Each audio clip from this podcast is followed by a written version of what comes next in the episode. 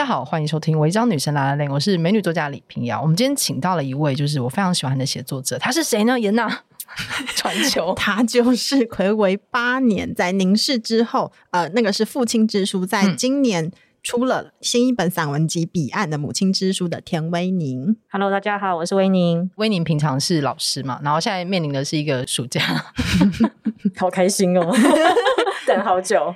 那个清爽的气氛已经扑面而来。一进一进录音室，觉得他是谁？就是你在受访的时候的侧拍照，其实我觉得，因为刚好这两本写父亲跟母亲的书，它都呃涉及一些，就是他可能要挖掘过往的回忆，所以有些比较沉重的面，所以很多侧拍的照片看起来都蛮严肃的，就是会有些比较凝重的感觉。呃，我本人形象应该属于阳光甜姐儿。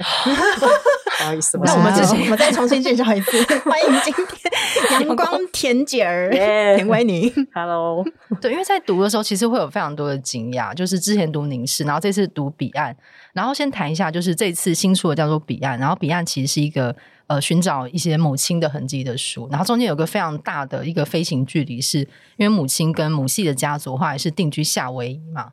对，所以又有去夏威夷，然后还加上一些时间的沉淀，然后回来再重写这个过程，等于是把一些呃空白的、不太理解的童年片段，它慢慢的把它好像是一个墨迹测验图一样，慢慢让它扩散。因为很多时候长辈讲的版本并不一样，对，所以你也有很多需要自己消化跟收纳的地方。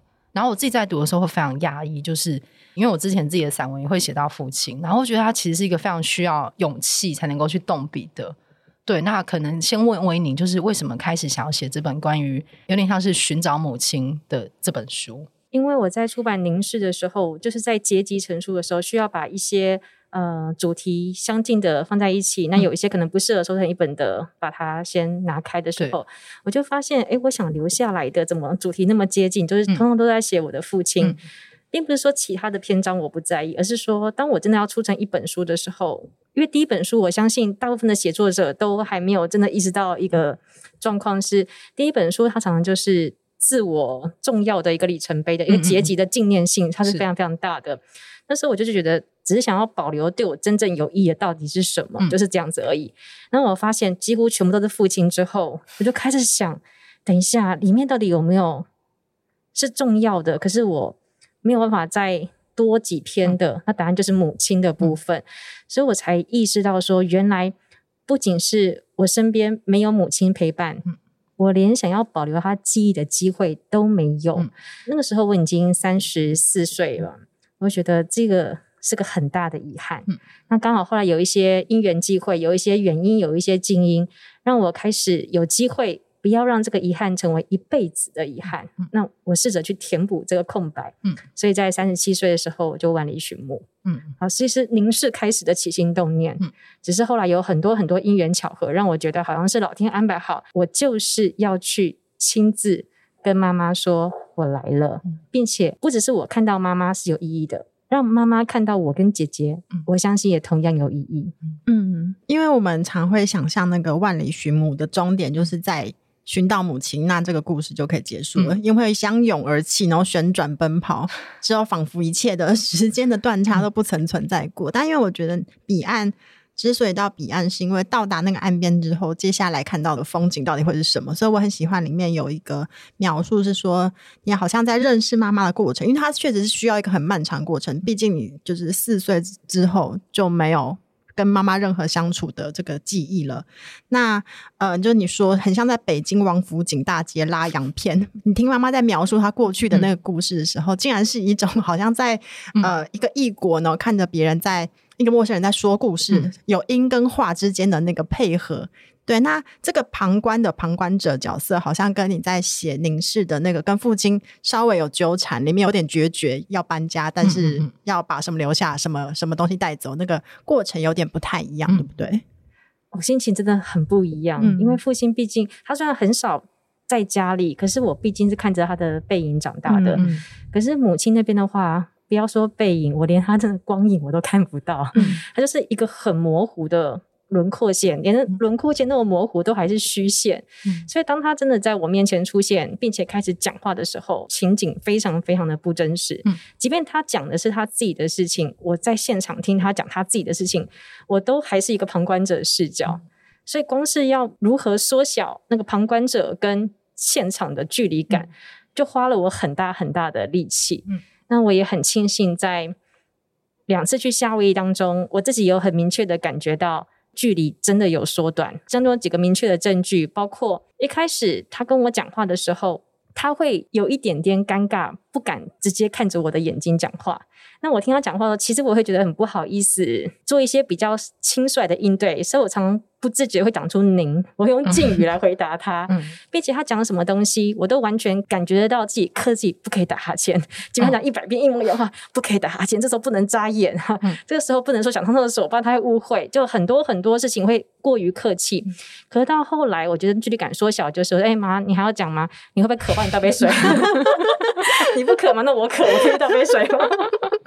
就会打断他。我觉得我敢打断这件事情，就已经是很大很大的进步了。假如说我接受了他在我旁边讲话这件事情，嗯、并且我接受了我们两个关系是我可以讲出我内心真实的想法的。嗯，哦，所以两次在夏威夷当中，第一次感觉那个王府井大街拉洋片，在第二次其实就已经好很多很多了。嗯、我已经可以理解到。这个就是我的母亲，她讲她自己的事，而不是单纯一个说故事的人。我也不是单纯一个听众，我就是她的女儿。嗯，因为我记得书里有一段，你有提到说，你们第一开始见面的时候，妈妈看你的眼神比学生家长看你的眼神还陌生。我觉得那段话就是它是一个对我来说是一个很大的刺点，如此的陌生，然后中间有很多的断裂，然后你去找他，然后加上我觉得夏威夷是一个对我们来说是一个没有办法想象的一个背景诶，因为假设你说去日本找妈妈，去美国找妈妈，我们都有个画面。可是去夏威夷找妈妈，她感觉就是在海浪，然后跟棕榈树、跟冲浪的人中间的一个相遇。它是一个非常很像化外之境的地方，很是一个度假胜地。但是有人住在那边，然后是整个家族。对，然后那时候去的时候需要做一些什么样的？就是因为要踏出这一步，其实就跟运动一样，踏出第一步最难嘛。对你那一开始是怎么样做出这准备，决定说那就是现在要去把好像很多事情都弄清楚。也就是准备好了，嗯、因为之前有一些原因，就是我在上海待了一年，我为了要感受爱玲姐的春夏秋冬，嗯、所以我申请去上海教书一年。是可就在那一年当中，我就发现有一些遗憾，其实我明明可以去弥补的，嗯、可是我却放着它在那个地方，嗯、午夜梦回夜深人静，我在那边难过什么？我们就可以去填补的。嗯，我不是小孩子了。那这样后来看到我的学生才十八岁，又很勇敢的说。嗯即便我的妈妈藏了很多秘密不让我知道，可是我应该要努力的去解开这些谜团，因为毕竟她是我的母亲，她是给了我生命，应该是我最亲密的人。我想我学生做得到，我应该要更勇敢一点。再加上我妈妈的最小的妹妹，就是我小阿姨，在那年的春天刚好回台湾两个月，那也很热情的邀请我们去夏威夷，所以我觉得种种都让我觉得好像就是该去这么一趟。嗯而且对我姐姐来说，我姐姐那时候也当了母亲了。她那个小孩子是五岁，嗯、也刚好差不多是我们妈离开我们的时候，嗯、我们的年龄。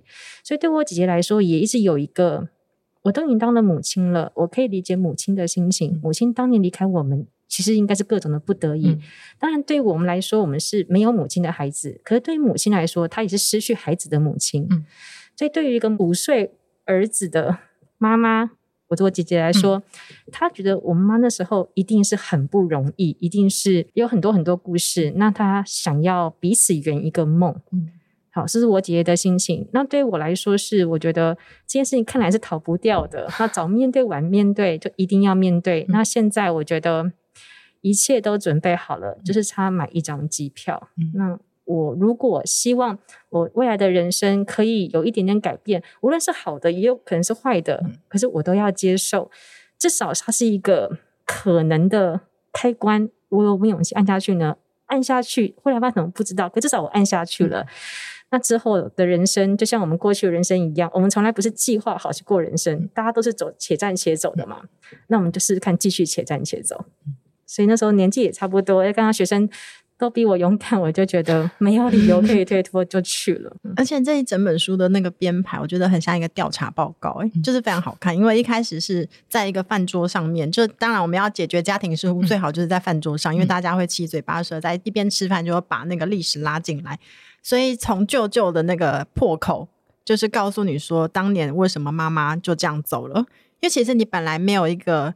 我们可能会想象说，妈妈把小孩放放在远方的那种恨啊、幽怨啊、疑惑啊，其实你本来是没有，因为你就是对妈妈这个。位置是没有记忆的嘛？但因为那个破口出现，所以一整本你就是在一个非常漫长的练习认识妈妈的调查过程之中，也是为读者把那个虚线描起来，让妈妈的轮廓那个剪影能够渐渐的立体，变成一个真正的人。嗯、那这个东西，我觉得其实不是很好写。如果你要用一本书，要如何用一篇一篇的东西把它串起来？那里面好看是，我觉得你每一篇都会给一点东西，比如说要怎么去想象妈妈。呃，走的时候呢，他放下的孩子是四岁，他其实对你们也是没有什么影响，因为你刚刚说，就是其实妈妈走之后，他会有一个就是新的家庭嘛，嗯、对。然后你在里面是透过一个非常小的细节，就是在那个一篇散文里面的结尾说，你们在看照片，然后妈妈就看到这个一个小女孩。其实，在前面你的阿姨已经非常详细跟你解释说，嗯、啊，这个就是你啦。但妈妈本人看着照片说：“哎，这是谁？”的时候，突然间那个散文就结束了，然后这个触目惊心的感觉就留在读者的心里，就会非常像钩子一样，想让你继续看下去。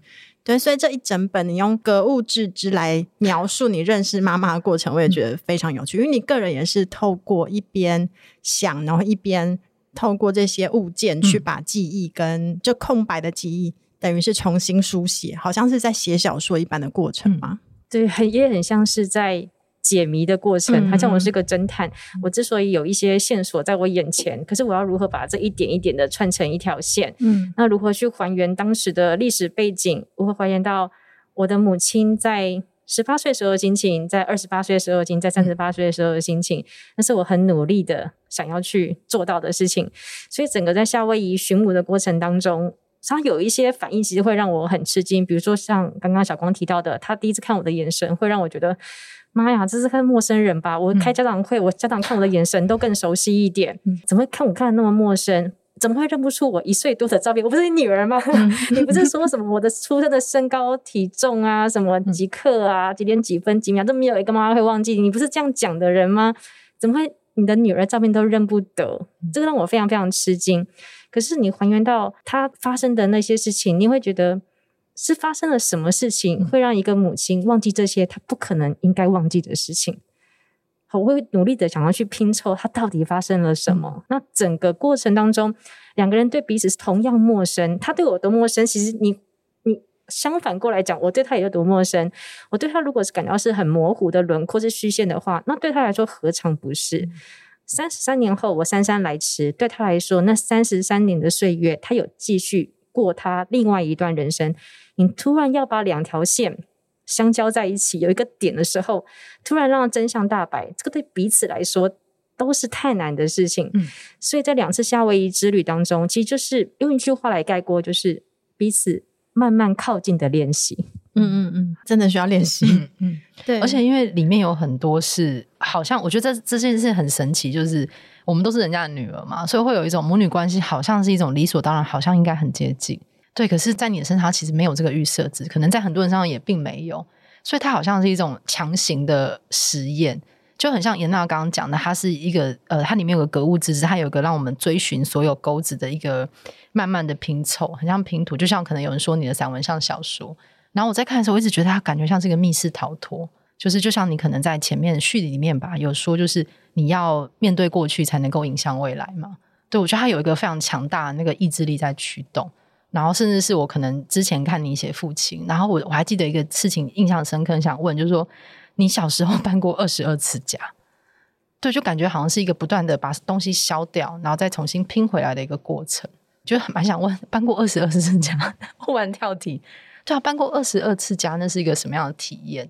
那是我有记忆以来的二十二次，应该应该更超过。可是超过我就无法告诉次数了，因为我在我的记忆。可是这是你自己数得出来的，我自己数得出来的。就每一次搬到哪里，嗯、什么时候搬，我都数得出来。所以我说二十二次。嗯、那太多太多是被决定的搬家经历，嗯、所以对我来说，每一次都有种哈，怎么又要搬呢？啊，怎么又要搬？然后父亲也从来不会。解释从来都没有说，哎、欸，我们要搬家，哎、欸，都是很短的时间，比如说，哎、欸，我们下个月要搬家，嗯，或是我们下礼拜要搬家，嗯、或者是我们明天要搬家，嗯，最夸张的是我们今天晚上会搬家，嗯，没头没尾的，然后我们就说，嗯、哦，好，搬家，所以就练习接受了，这样，因为在我们成长的过程当中，嗯、大部分我们都只能够跟着父亲或者跟着母亲一起居住嘛。嗯、那居住点不是我们可以选的。嗯，我们可能在上大学之前都是对，都是这个样子吧。对，嗯，被选择的居住地，印象最深的有两次。第一次是我有一年没有读书，刚上国中的时候，父亲因为被地下钱庄追杀，所以我们就隐姓埋名了。过了一年。嗯那其中十三岁那一年的冬天，我们曾经搬到一所，应该是一间传统市场的二楼。嗯，我永远都 不知道，原来传统市场二楼是可以住人的。生活不是都是一层吗？嗯、而且不是那些鸡啊、猪肉啊、对鱼啊住的地方吗？为什么晚上会有人在二楼？我这完全无法想象。可是我们真的住在那个阁楼一年，嗯，环境到现在都还记忆犹新。也是没有任何的解释，我爸就把我跟我姐姐带到那个阁楼了。嗯、那阁楼就是一个房间，房间里面很小，就是有一张双人床，没有任何的日光灯，就是一个垂吊的灯泡，黄色灯泡也没有开关哦，是你要在那垂吊那个去压吐出去的一种，嗯、就是开关工工地灯啊，对对对，好厉害，工地灯，嗯、就像一个灯泡，那也没有任何的家具，因为这是空间非常小，就只能放张双人床而已。那外面就是有一个可以上厕所的洗手间，有门，然后还有一个，你可以说是厨房啊，你也可以说没有，因为它没有隔间，它就是可以放快速炉，快速炉就是你这边热炒店那种火很大那种快速也不是瓦斯炉。然后一张折叠桌，就是这样全部的家具了。嗯，那个印象非常的深刻，因为那时候我才知道，原来我可以住在市场的二楼，嗯、那是我很害怕的气味。嗯。我从小就很害怕去传统市场，因为有一些气味是我到现在都还不太能习惯的，嗯、就各种味道混杂在一起。我姐很喜欢，可是我其实会害怕。嗯、那尤其在清晨的时候杀鸡什么，她在清晨杀，嗯、那个会有血腥味吗？跟声音会声音，那个其实我晚上都会做噩梦。嗯，尤其在我那时候年纪比较小的时候，那是我很。印象深刻的搬家，可是是我现在回想起来，我才能够明确说出我当时的感受。嗯、可当时的我其实并没有这么的害怕。我现在回想起来，我应该是非常害怕的。嗯，那时候为什么不害怕？就是因为，因为我爸爸跟我姐在我旁边。嗯，那我觉得 OK 耶。嗯，他是 OK 的。嗯，其实现在回想起来是不可思议的事情。嗯、可当时这样觉得非常 OK，这是第一次。那第二个印象深刻的搬家，可能就是最后一次我跟我父亲一起搬家的经验。到我大四上学期的时候，也是个冬天。我爸爸就跟我讲说，这是有先打预告，哎、欸，我们下礼拜要搬家，那你东西可能要尽量丢哦，因为我们的新家，嗯、呃，地方非常非常小，可能连书桌都放不下。那我当时就尽量丢，尽量丢，尽量丢，丢到几乎就是丢无可丢，就是要最基本的家当，然后搬过去。可那时候，因为我可能在考期末考还是怎么样，总之我没有直接参与到搬的过程，嗯、所以当我看到我的新家的时候，是我爸爸。跟我约在新家的门口，拿钥匙给我。嗯，钥匙给我之后，他也没交代什么，嗯、就说：“哎、欸，这是新家的钥匙。”然后就感觉是 Airbnb 老板。对对对，没有任何的解释。然后不不不，骑着我的 D O 五十这样不不不走了。嗯、我爸那时候已经连车都没有了，他骑我的 D O 五十来，他买车。所以你骑车来，但你爸把车骑走。我那时候男朋友开车载我去，然后他爸爸没有 Airbnb 老板还会介绍厕所跟什么在哪里？对，完全没有，他就是哎，把钥匙给我，面交这样子。之前就是高高地一颗星，对对，给他一颗星。那个新家是在一楼，嗯，我爸这是有解释，他说为什么住在一楼呢？因为我们家很少很少住一楼，嗯，他就说因为图他在呃靠近大马路上，也许可以做个小生意，也不一定。哦，可当我正当地址的时候，其实是一个夜晚。我想妈呀，连昏黄的灯光下，我都觉得这应该是一个废弃的公寮的储藏室吧。还在外观，我就感觉这种铁皮屋搭起来，而且上面没有二楼、三楼，就只有一楼。嗯、那这个铁皮屋这样滋，摇杆就滋卷起来之后，我都傻眼了。这怎么会是一个住家？嗯、那就是一个我没有猜错，就是一个废弃的公寮的仓库的感觉。嗯、一进去大概十到十五平。有贴壁纸，可是因为太旧了，而且没有整修，嗯、所以所有的壁纸都是一团一团那个晕开的水渍的感觉，嗯、而且后面还有滴答滴答滴答的水龙头关不紧漏水声。那时候我觉得有点毛，然后我没有心理准备，或者往进去看，因为我讲说，我毕竟还是背东西来嘛。那我的房间在哪里？嗯、房子实在太小，一眼就看完了，就只有一个房间啊。嗯那房间很显然不会是给我住的，因为还有我爸爸跟我爸爸那时候再婚的，就是我的阿姨，还有他们三岁左右的儿子。嗯，那我的房间在哪边？就是 两个以前开旅行社的时候公司的大铁柜哦，隔起来，就隔起来一个空间，没有门，就是两个大铁柜前后这样。嗯，隔出刚好就是可以放我一张单人床的空间，那就是这是我的房间了。嗯。我觉得这个应该需要说明跟交代解释一下。可是我爸是刚刚讲的，钥匙给我面交之后就走了。嗯、哦，当天晚上印象实在太深刻了。当下我决定我要离家出走，所以表面上是搬家，表面上是换一个居住的地方。嗯、可能那天在我的心里面的影响是我真的从这个家里面搬走了。嗯，所以我会把它定位为。我印象最深刻的搬家经验之一。嗯，我记得你在背包里面有写这一段经验，嗯、但是哦，我记得你在背包里面写的，就是说你看到那个铁柜把这个一个房间分成两部分嘛，嗯、但有大有小。当时你已经长得够大到你可以当下立刻判断，那这个小小的空间就是我的吧？因为那那个旁边有一家三口，他们要在旁边生活，对，所以就感觉好像。嗯、呃，在这个搬家的过程之中，好像搬着搬着就把家也丢掉了。嗯、那你离家出走，其实爸爸也没有特别来询问你说，哎，就是女儿在哪一天突然不见了。嗯、就你们家的的那个模式，好像就是有人突然走了，但也不需要留下说明。在见面的时候，也不需要交代来龙去脉。嗯，这这是什么神神奇的状况？这很像一直随机组队，就是打游戏的时候遇到队友，但是在这里有个一个支线，他就离开了，然后再遇到好像也不解释，对。我就蛮佩服我爸，为什么从来都不给我一个 说明？其实说明我可以接受，但你会问吗？也没有问，你也不会问。你你跟你姐也都是不会问的人。嗯，不知道要问什么。嗯，因为我觉得如果你想讲，你就会自己讲。嗯，那如果你没有跟我，你明知道应该讲，可是你却没有讲，表示你不想讲。嗯嗯，我跟我姐可能是这样思考的。嗯嗯，一一个小孩就会有这样的一种概念。我觉得你们小时候可能也会想到这些耶。哦，你们小我小时候就是会被骂，我会一直问。真的会直接问吗？我跟我爸翻脸就是因为我会问他很多问题。你是外遇这种？那可是这样彼此不会很尴尬嘛？万一就就会。就我的第一本散文集就是 穿插了一些这种。OK，对，对我觉得是对，所以我觉得好像小孩的处理机制不太一样。哦，因为看你两本会觉得你在当下会很温柔的接受一切东西。对，因为严娜其实你也是会问的吧？因为你的，因为我觉得这好像搬家这有点太重大了。但我觉得搬了二十二次，因为每次都连根拔起的感觉，所以到最后可能确实也会觉得说，哦，原来这是一种常态的话，嗯，那就好像就算了哦的感觉，介于中间。对，但因为你们家的大人也不太会问。嗯比如说你在你跟妈妈重新就在夏威夷遇见，要练习认识彼此的时候，看起来好像是妈妈讲述自己，希望你来认识她的生活比较多嘛，因为她也很希望你去看她工作啊，在那边上班的情况。嗯、但是她对于你在台湾这个消失的几年，好像是没有特别有好奇心嘛？还是说她也觉得如果你不主动讲，她就不问？对，因为好像传话也是阿姨或是舅舅在传，就是那个连接连接的线，那个虚线好像反而阿姨跟舅舅那边比较多，但是妈妈的比较少。对，他从来不问呢、欸。嗯。嗯，都完全没有问我跟我姐姐在三十三年当中怎么长大，嗯、谁来照顾我们，完全没有。嗯，就很放心的看到我们很好。对，可是这样子作为一个小孩，就是因为我觉得你你在写的时候有一个很温柔的笔法，就是你其实还是很照顾自己心里的那个小孩。然后或者是我看你在采访的时候，好像都会有人问你说，难道不会有怨或者是恨吗？你也说没有。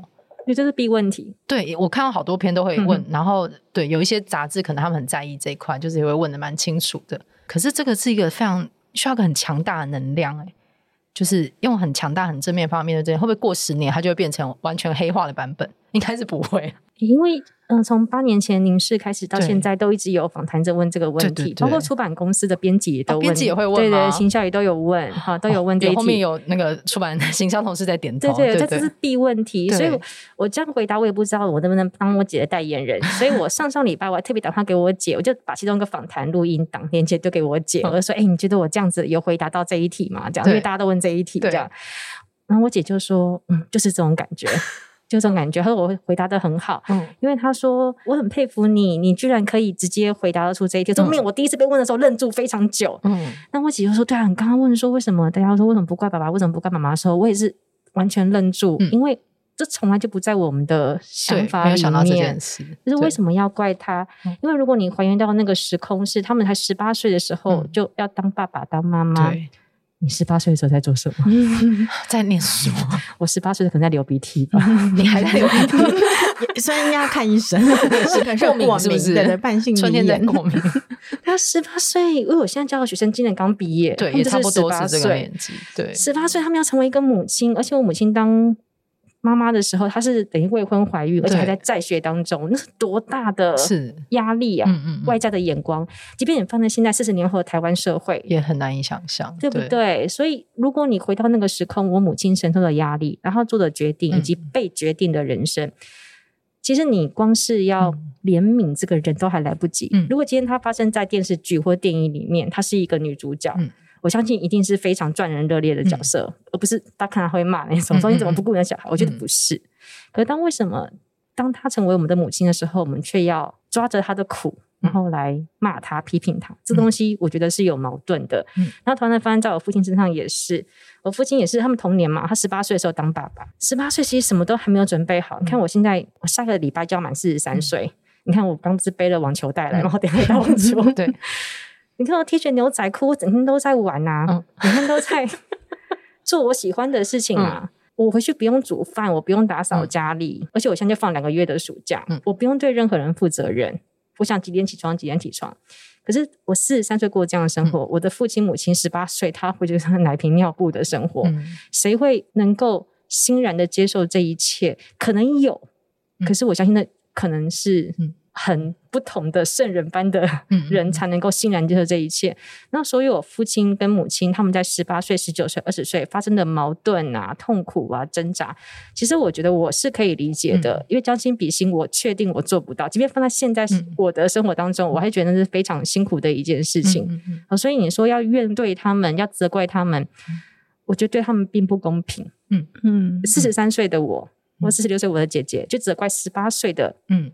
他们两个，我觉得那不是一个在我们思考点当中的事情。嗯、好，不要说责怪，而且回到时光机的那一刻的话，其实我们能够帮他什么？嗯，我们能够为他做什么？我们我跟我姐可能比较想要做这件事情。嗯，那他们之所以会影响到我们，就是因为他们在那么年轻的时候，当然跟我们现在一样，就是且战且走的过每一天。他们会做很多决定，事后想想，他们知道自己做错了，或者旁观者一眼知道他们做错决定。可是我们一定有过那种经验，在当下的时候，我们只能觉得做出我们现在所能够做的决定。嗯、如果有更好的决定，我们不会选择做比较差的决定。嗯嗯、一张考卷，如果你可以考九十六分，你不会故意考六十九分吧？嗯，嗯，所以他们当下做了，他们觉得可能最适合他的决定，只是我们用后见之明来看啊，他们做错了，嗯、或者是说啊，我们后见之明来看，你当时做的决定，你知不知道？会造成两个小孩后来有一些比较辛苦的生活，可能就只是这样子的。嗯，我觉得好像在你的写作里面，就是你会不断把那个距离拉开再缩短，拉开再缩短，嗯、那试图用。或者是你很早就已经开始用一个他们是一个普通人的方式在理解你的爸妈，嗯嗯，就包括比如说你会写说你爸爸其实是一个很有就是怎么说呢，很勇敢的人，因为他在那个年纪做了超级多工作，嗯、但每做的工作他都可以做到就是最强、嗯、最强销售员，或者是一个人旅行社也可以开到一个不行这样子。那另外你在这边这。彼岸这本书里面写你妈妈的时候，因为她本来是一个陌生人嘛，嗯、你在认识她说她是一个什么样的人的过程之中，其实你也有看到她一些就你描述的小奸小恶，就比如说，嗯、呃，她可能会有点计较。那或者是他可能会在你的认知里面不应该把筷子插到别人的汤里面中，让你觉得有点不舒服的这些行为。但另外一方面呢，他为什么会变成这个样子？他他的小善就是小良是如何在小奸小恶的背面，嗯，成为这个人的一体两面？我觉得你在这边的这个书写，我是我非常喜欢的，因为好像如果我们比较习惯当一个女儿的位置，是比较少能够用妈妈是一个人的方式去看这个一体两面，而且是用一种可以。比较客观，不会觉得有厌恶感的方式去看，嗯、对，所以这个这边的书写我觉得非常非常动人，这样，嗯，嗯谢谢你。我喜欢把一个点还到它一个脉络上去看，他、嗯、今天会表现出一些不讨喜的行为，他、嗯、一定不是有意为之。如果我可以成为一个很受人欢迎的，嗯、我一定会希望我自己被人喜欢，嗯、我不会故意做什么事情让你瞧不起我，或者你讨厌我。所以他之所以会做出一些我当下本能有点。本能性的起一点反感的人，嗯、他一定不是故意的。嗯、那什么东西造成他今天会不假思索做出一些让我可能第一时间不那么喜欢的行为？嗯、那是有一个可能他自己家庭背景，也可能他受的教育都有影响。嗯、所以我觉得，我希望都能够呈现出一个脉络来。嗯尽可能的不要用一个女儿的眼光去批判他，嗯、而是让读者看到。我慢慢练习靠近的对象，他是一个怎么样子的人？他绝对不会是因为是我的母亲，万里寻母的母亲，他成为一个完美的母亲形象。没有人因为他冠上了母亲这个角色之后，他就突然有圣洁之光环，这是不可能的事情。可是他一定也有一些，他作为一个女人，他在意的事情，跟他擅长的事情，或者是他一些嗯，他想要完成而却无法达到的事情。我想要呈现一个比较立体的、比较真实的。他的形象，而不是单纯是一个我的母亲的形象。嗯，所以你也用学外语检定的，或者考外语检定的方式在跟你妈妈相处，因为你常会忘记说，哎、嗯，这个是我妈妈。那那个中间的指称的位置好像没有放的那么理所当然。嗯、我想可能是因为这样，加上你是一个写作者，你必须不断的去思考应该怎么样透过文字去呈现这样的一个认识陌生人的过程。但他毕竟不是陌生人，所以就在这里面的母女关系，我觉得好像就可以比较。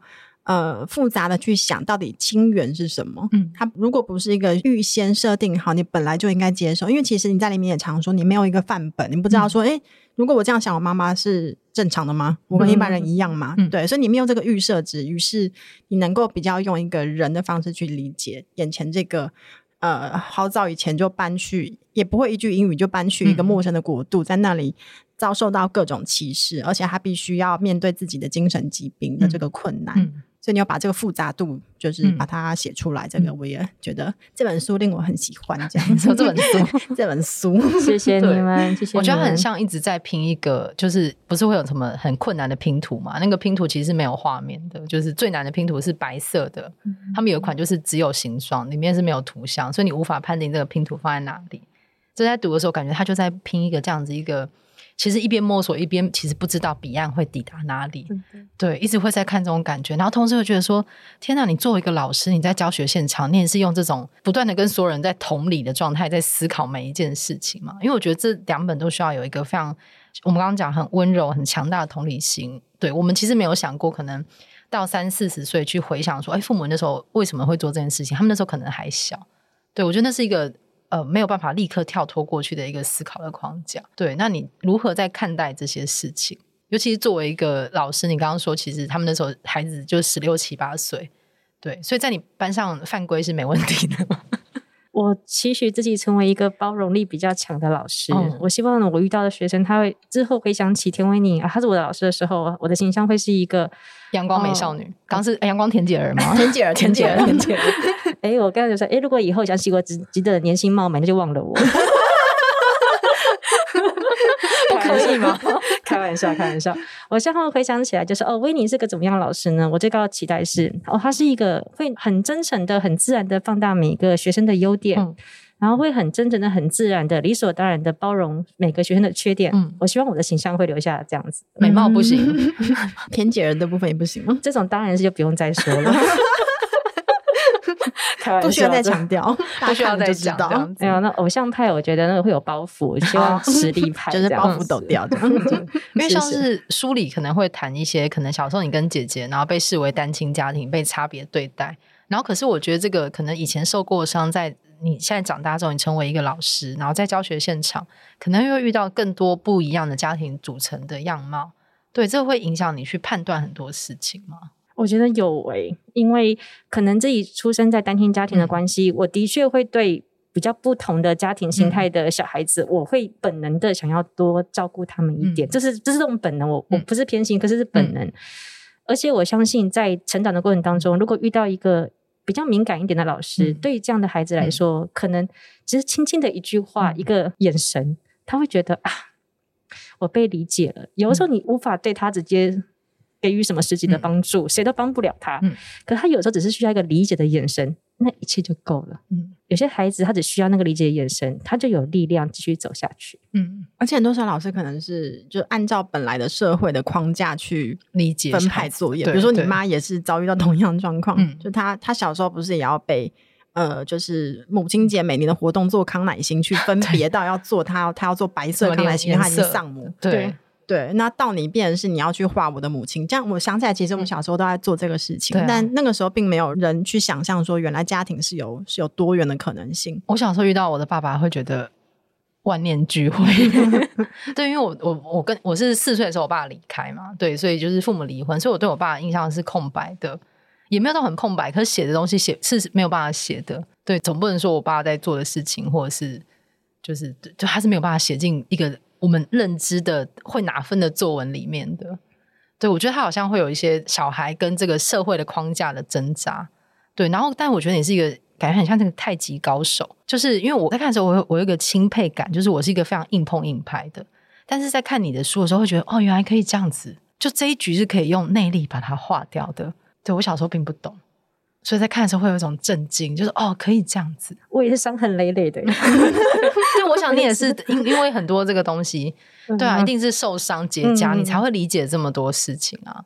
对，我觉得跟我在高中教书有很直接的关系，因为我有机会看到这么这么多成长中的少女，十五到十八岁，他们来自不同的家庭，嗯、有的看起来那家庭真的是风光明媚。嗯可是你不要掀开那个华丽的外衣，嗯、里面千疮百孔，爬满了虱子。你真的是张爱玲的，真的张爱玲，爱玲，爱玲传教士这样。对，有他有写在简介里面。是，所以我看到这么这么多不同的家庭形态，跟成长出来的孩子，嗯、他的性格什么的，或者他们的父，因为我同时有机会接收到父母那边的资讯，也同时听得到女儿最真实的心声，嗯、那会帮助我理解很多很多重要的，变成全观视角了。那真的很重要，嗯、所以如果我今天不是在这所学校教书，我不是当老师的话，我相信也许我还是可以表现得很云淡风轻。嗯、可是也许要在更多更多年之后，嗯、可是我觉得在这个学校教书有这么多这么多同时发展的故事线，嗯、以及类似全知视角嗯的位置，嗯、能够让我跳脱出本来纠结住的那些结。有些结其实在那个地方，嗯、那我一直想一直想，可能就是自己把它越打越紧。嗯可是我觉得是很多很多很棒的少女跟很多的家长们，嗯、他们在我眼前发生的事情，嗯、他们说的话，他们的纠结或者他们的和解的契机，嗯、让我看到了更多更多可能性。嗯、其实我没有刻意去松开那个结，嗯、可是他就不知不觉的越来越松，越来越松。嗯、所以我真的要非常感谢这些年陪伴我走过的那些少女及他们的家长，还有我的同事们。嗯，我感觉八年这，比如说呃，父父亲。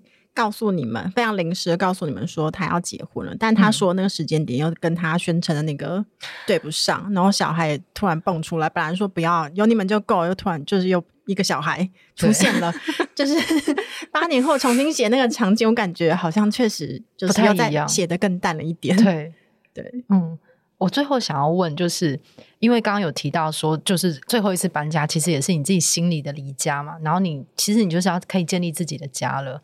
然后，因为在那之前是不断的舍去的过程，我想要分两个问题问。第一个是，请问该如何断舍离？你的断舍离是怎么做的？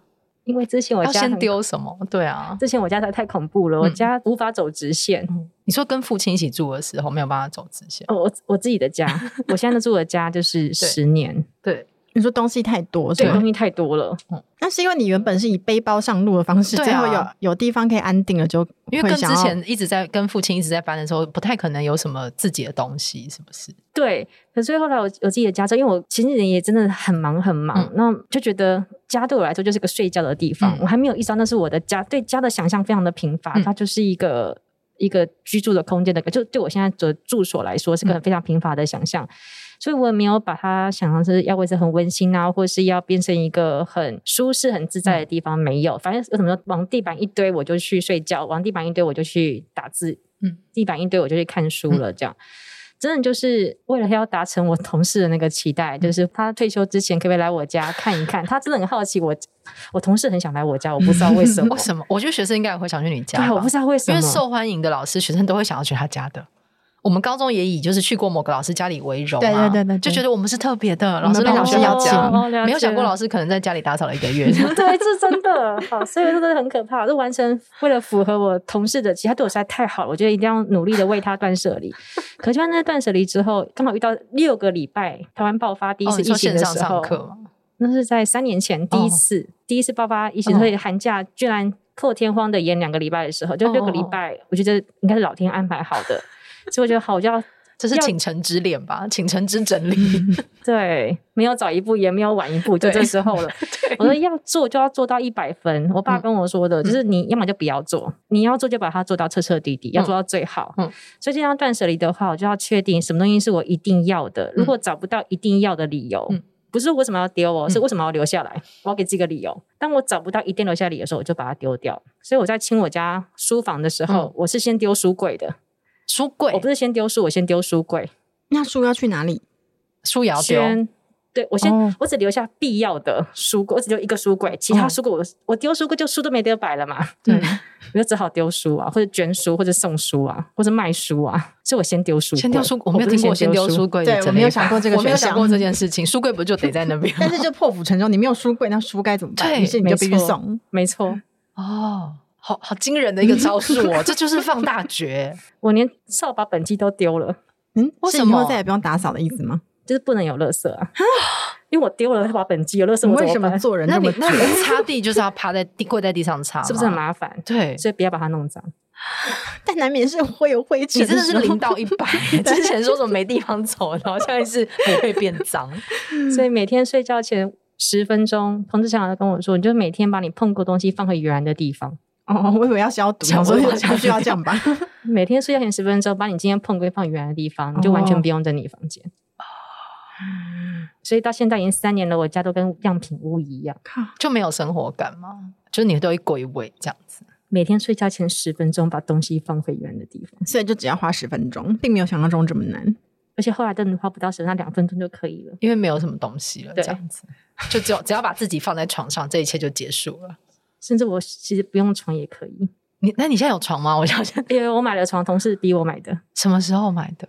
呃，搬进这个家几年之后，但但那在那之前是没有床的，就是一个折叠椰子床垫，就是学生宿舍里面，嗯，你看到，你就铺在地上的，你是随时要离开这样吗？对对对，因为我很怕大件的家具，嗯嗯，因为总觉得也许我下个礼拜会离开这里，我买了大件家具，我就离不开了，很麻烦啊，我觉得很麻烦，嗯，所以在墙上打钉子的东西都都很可怕，嗯，所有我自己搬不动的地方，不能够自己搬着坐计程车的东西，都觉得很可怕，嗯。所以床啊、书桌啊，什么都是很后来才买的。嗯嗯，对，我想问第二个问题，就是你第一个买的家具是什么？就当有你自己的空间、你自己的家的时候，沙发，可是是个人搬得动的那一种吗？我所有的家具都是我同事帮逼我买的，同事让你逼的，因为我说丽丽家具的经销商是吗？你说股东，对，因为我说我什么都不用，对，但后来买了沙发，对，买了沙发。他说买了沙发才是一个家。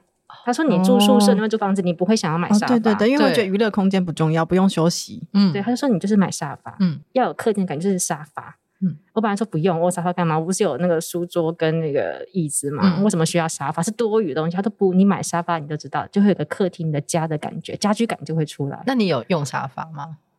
有，我有用，也是很后来才习惯用的。嗯，后来为了习惯用，还强迫自己那边连睡三晚。”你这是什么铺路疗法？对，哎，就跟你教练习教妈妈是一样的，欸，对，因为你在浴室里面练习教，然后在那个其他地方要练习教，就是就是完全发挥学外语的精神，对，把一个东西粘在自己身上。而且那一段超级适合，就是它很有画面，就是那个反复的整理跟练习，把那个字的音发出来，那真的需要练习，嗯，因为。对于舌头来说太陌生了，太陌生的记忆了，都是一发出阿姨那个，可是那个我觉得一发出阿姨的那个啊的音，我就我妈很受伤，嗯嗯，我妈真的很受伤，嗯，我就在你面前了，可是你叫我阿姨，嗯，阿阿布，对，哎，我怎么没有想到我可以叫阿布？谢谢你，对，以后叫阿布。好在今天来上节目收获很大，与君一席话，胜读十年书，会这样，还多学了一个外语的词汇，我好开心哦。那客家话，我只知道阿婆，但是妈妈是什么？好像就是阿妹啊，阿妹都是阿开头也可以。对啊，太好了，阿婆是奶奶，对对对，就多一辈叫阿妹。好，阿妹阿妹，就让妈妈知道你其实因为一直在语言的关系。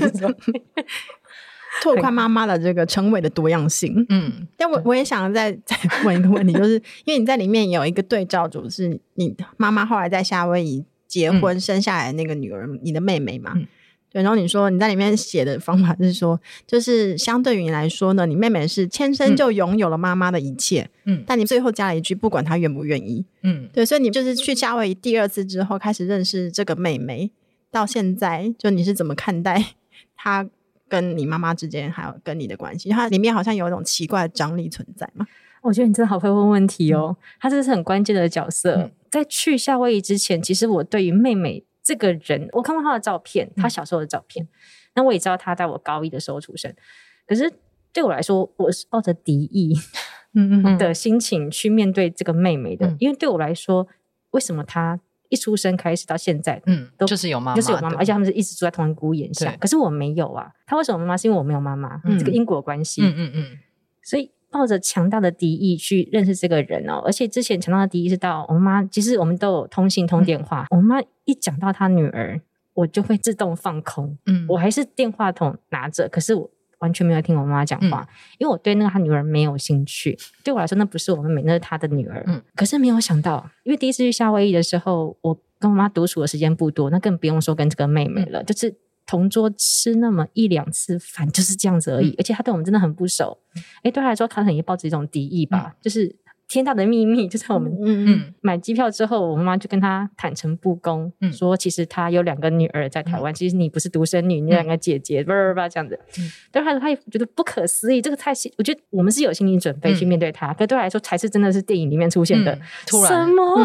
我的妈妈，而且这个平凡无奇妈妈竟然有这种本事，对，天大的秘密，你居然可以每天面对着我，却不告诉我。对，我以为我们母女是最亲密的，因为你知道我的每一件事情，可是对我来说。你贴那面，你却可以藏那么久，嗯、所以我，我妹妹第一眼看到我跟我姐的时候，其实难免会有一点防心，我完全可以理解。嗯、那我们也不需要亲近，因为其实各过各的。嗯，隔到了第二次去夏威夷的时候，我们就有比较密切的独处机会的时候。甚至他每个礼拜天都会开车一整天带我们到处去玩的时候，嗯、我有机会近距离的观察他们母女相处的情况。因为我妈的形象并不讨喜，个性并不讨喜，嗯、并不是我们自己感觉。我相信认识她的人都一样，因为她有点精神状况，嗯、所以她讲话会不自觉的重复，嗯、而且会不断的碎念两三个小时，一秒都没有停，嘴巴不会渴哦，嗯，很厉害，是饶舌歌手来着。对，阿姨也是有练过的。可是你看，我们可以保持说啊，我们就几年听一次，嗯、勉强忍耐就忍耐下来了。可是它是甜甜，甜甜，嗯，所以我妹妹对我妈妈其实态度是非常不耐烦，嗯，可她又是个好女孩，嗯、又是很乖巧的女孩。嗯、我妈要她做什么，她你看她还是去做了。嗯比如说，我妈希望她带着两个姐姐到处去走走看看，她都有做，嗯、并且她是很认真的对待我们。比如说，她记得我的生日，嗯、她希望带我一些好吃的，她注意到呃我可能喜欢什么，比如打网球，她真的就是买了一支网球拍跟我打网球。哦，姐姐，你可以教我打网球吗？所以透过他们母女这样子的相处，让我知道说，哎，如果我今天是在妈妈的身边成长，嗯、说不定我会长成另外一个大人，也不一定。嗯、那说不定我会对一个遥远的。同样是妈妈生的，可她在遥远国度里面成长的姐姐或是妹妹，有另外一种向往，也不一定。嗯嗯，所以我本来抱着敌意去接近我的妹妹，嗯，又是被迫相处，我以为我会嫉妒她有妈妈，嗯，可是后来就是看到她母女相处之后，我就会发现，有的时候那个距离的拿捏真的很奇妙。嗯、你以为远的，其实未必真的是远；你以为近的，也未必真的心理距离是近的。嗯、包括我看母女叫天大的秘密，藏了二十年。嗯长到二十年，如果我跟我姐妹去找我妈的话，她会一直藏下去，长下去。嗯、你以为是枕边人，其实就听她的秘密，嗯，或者是应该是。很亲密的关系，可是你看我妹妹对妈妈真的就是各种不耐烦。嗯、可是你不能因为不耐烦就说我妹不爱我妈，也不是这一回事。嗯嗯嗯、可是当下我真的觉得啊，能够看到在妈妈家庭里面成长的女孩子是长成这个样子之后，嗯、我非常非常喜欢我妹妹，嗯、而且我真的觉得她要把我当她姐姐，嗯、所以我跟我姐姐有两个人的互相嘛，我们也把她当自己的亲妹妹看待。嗯、可就觉得说。就是各自安好，那我们很开心，在太平洋的另一座小岛，嗯、我们有一个有一半血缘是一样的，一个很可爱的、嗯、很棒的妹妹。嗯、那我相信她对我跟我姐姐也是一样，就是原来她在遥远的一端，在她不知道的时候，嗯、已经有两个姐姐在那边。那她知道说，只要她想来台湾，两个姐姐随时会欢迎她。嗯、那我们就真的就是可以成为。你可以说下地限定的一家人，你也可以说是距离不远也不近的一家人。嗯、总之，各自找到一个还蛮能够觉得自在的位置。嗯，嗯你说家人关系真的是那个距离是很奇妙的。对，有的时候不一定要住在一起，也不一定要从小一起长大。嗯、只要你觉得彼此真诚的对待对方，也可以理解过去对方发生了什么事情，嗯、也可以理解我们现在是因为什么样的契机在一起。嗯。其实真的很不容易，嗯，而且它里面有一段是、嗯、因为后来妈妈，呃，因为继父可能就是经济上有一些别的状况，所以妈妈去妹妹的学校当有点像是校工在那边整理东西，然后妹妹对此感到困扰嘛。对，也是可以理解一个青少年的困扰，但是妈妈当时也不理解，所以我就觉得有你这样的一个连接，然后他真的是一个很像对照组，就在两端这样看着彼此。对，我觉得这是一个你在一边读散文的时候，我们在一边读散文的时候，都会觉得它是非常温柔的，把它就是你知道像洋葱一样一层层剥开，让我们看到里面这样。然后非常谢谢威宁今天来，我叫女生拉拉链，然后也很喜欢你后面说的那个夏季限定的譬喻，嗯。对，就我觉得家庭本来就是有各种形态，那大家找到一个自在安好的方式，对这件事非常重要。对，然后非常谢谢威宁为我们带来这个精彩的拼图，谢谢小光，谢谢严娜，谢谢，谢谢。